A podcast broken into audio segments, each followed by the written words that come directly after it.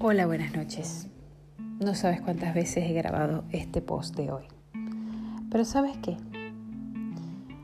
Me ha salido mal porque me he ceñido a un guion y en realidad ahora voy a hablar desde el corazón. Hoy te traigo una nueva píldora de la mente y quiero preguntarte, ¿qué es lo que más quieres en la vida? De verdad, amiga, amigo, ¿qué es lo que más quieres? Y no se trata de las cosas materiales. ¿Qué es lo que quieres en el fondo de tu corazón? ¿Qué es lo que tú sientes que te va a hacer feliz? Tengo en mis manos, mientras estoy preparándome para hablar contigo, el libro de Napoleón Hill que se llama Piense y hágase rico. Napoleón Hill dice que cuando tienes un deseo muy grande, muy ardiente, lo acompañas de un firme propósito y de una perseverancia, lo consigues. También dice que cuando vienen las dificultades las personas tiran la toalla y se rinden. Y es verdad, porque yo he visto mucha gente rendirse con una asignatura difícil, con una amistad un poco complicada o con una relación amorosa que, que no está funcionando del todo bien y no luchan o no hacen todo lo que tengan que hacer. Muchas veces cuando las cosas se complican, la gente lo que hace es que tira la toalla y abandona. Pero las personas que consiguen el éxito son esas que dan un pasito más adelante del punto de derrota. Donde a pesar de que creen que todo ha fallado, dan un pasito más.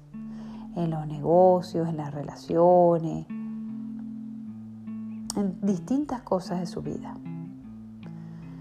Te voy a contar una estrategia que pone Napoleón Hill en este libro. Él dice que si tú quieres algo, lo traduzcas en una cantidad económica. ¿Por qué? Porque tienes que saber medir si estás consiguiendo lo que quieres o no. No se trata del dinero en sí, sino que el dinero es un buen indicador.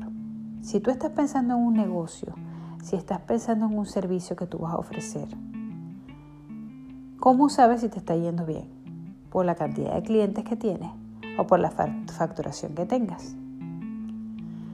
Pero lo mismo vale si, tu gran deseo es tu relación personal con tu pareja o una pareja que aún no tienes, sino que quieres tener, o tus hijos, o tus padres. También puedes aplicar la misma estrategia y es formular por escrito lo que quieres. Ponerle una fecha comprometerte con ello, es decir, escribir en el tiempo presente que lo has conseguido. Trazarte un plan. Hoy se lo comentaba a una chica que hablaba con ella de unos sueños interesantísimos que tiene y, me hablaba de todos los, los peros por los que no lo puede conseguir. Y yo le dije, olvídate de todo eso. ¿Por qué no me cuentas cómo harías ese proyecto? ¿Cómo sería? Eso es ir creando un plan, a pesar de que ahora no sepas cómo hacerlo. Pero lo vas creando, comprométete con crearlo.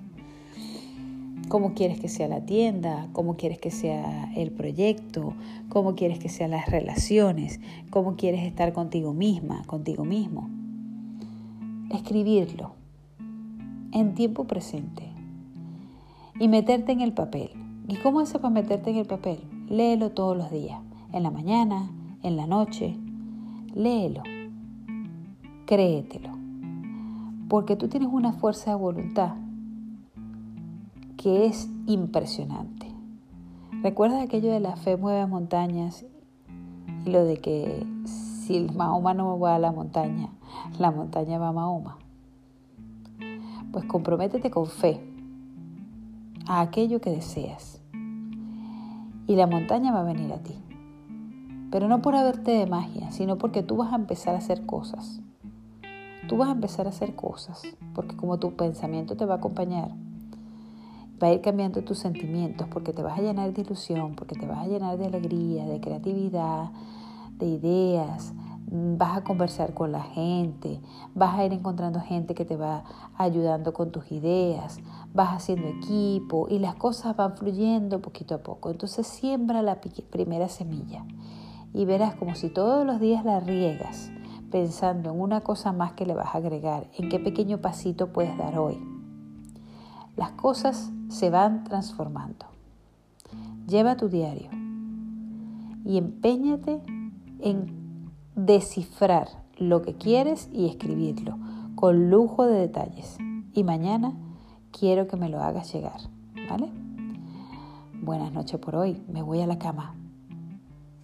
Un abrazo fuerte.